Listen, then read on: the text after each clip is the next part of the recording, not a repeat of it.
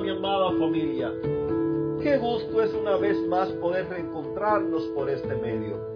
Cuánto me alegra poder saludarte, cuánto me alegra poder estar aquí para compartir contigo estas bellas enseñanzas, las cuales nos ayudan cada día a conocer más acerca de Jesús, las cuales nos ayudan cada día a tomar decisiones eh, de poder caminar con Cristo, las cuales nos ayudan cada día para ser mejores personas, para tener mejores matrimonios, para tener mejor familia, para poder ser una mejor persona en la sociedad. Como siempre quiero decirte que tengas una muy linda semana, que sea una semana bendecida, que sea una semana próspera, que nuestro buen Dios te prospere, que nuestro buen Dios te guíe, que nuestro buen Dios te acompañe, que sane tus dolencias, que, que restaure tu familia, que restaure tu hogar, tu matrimonio, que aquellos que no tienen trabajo puedan tener trabajo, puedan tener con qué llevar el sustento a su hogar, que puedan ser bendecidos y que el gozo, la paz y el amor de Cristo gobierne la vida de cada uno de ustedes. Apariencias.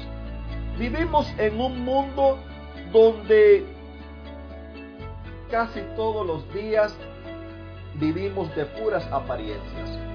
Aquellos que estudian, los sociólogos dicen que los seres humanos tenemos tres caras. Una es la nuestra. Esta cara nuestra por lo regular nosotros la mostramos cuando estamos solos, nosotros la mostramos cuando estamos en casa. Casi siempre es allí donde nosotros mostramos nuestra propia cara. Hay otra cara que es la que las personas dicen que tú y yo tenemos.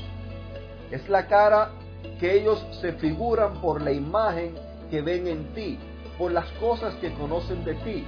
Ellos pueden pensar que eres una persona vulnerable, pueden pensar que eres una persona amable, alegre, feliz, pueden pensar que eres un gruñón, un pelión, pueden pensar que eres un mentiroso, pueden pensar cualquier cosa, lo que ellos hayan visto en ti, esto los llevará a tener una imagen y a crear una cara de ti, que muchas veces puede ser que no sea la real.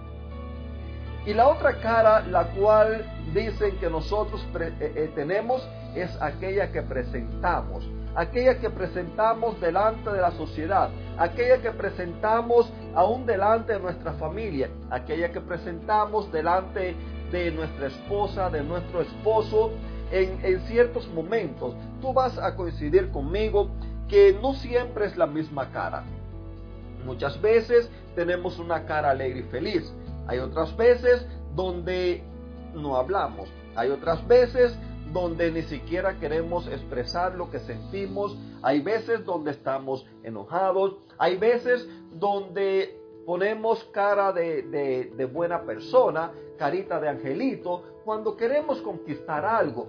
Hay veces que también ponemos una cara que no es la de un buen angelito, más bien sería de un diablito, cuando no, no nos dan lo que nosotros queremos.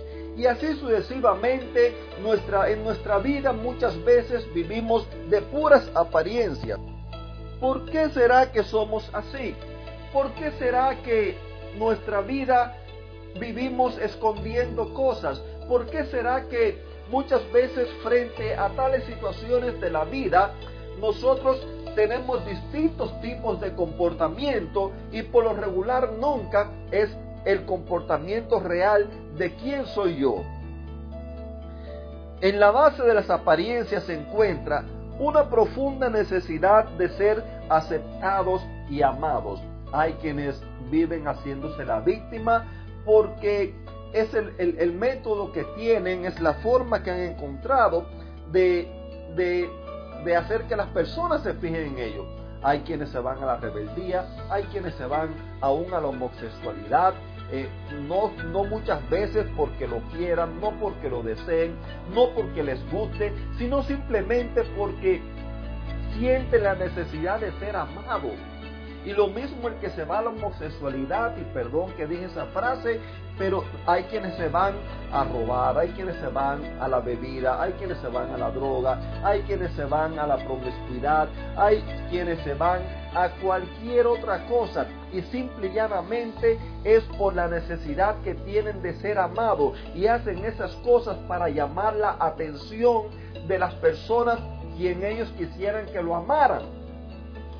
Ah, querido amigo, cuando nosotros vivimos de apariencia, estamos viviendo una vida falsa, estamos viviendo una vida de hipocresía, estamos viviendo una vida de engaño, estamos mintiendo con nuestra propia apariencia, le estamos queriendo decir a los demás una cosa que no es en realidad la que nosotros somos.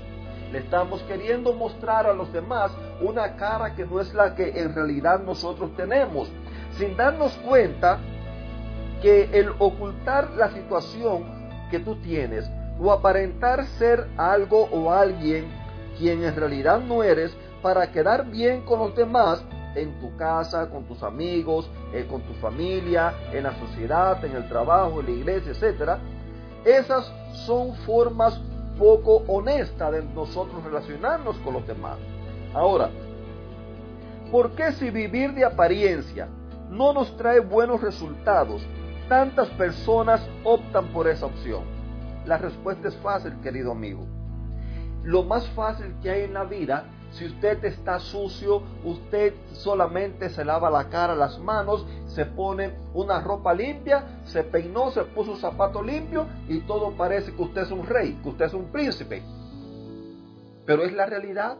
Usted está sucio, quizás maloliente, pero ahora usted está aparentando que usted está en la mejor manera, que usted está en una manera óptima para usted eh, eh, presentarse delante de las personas.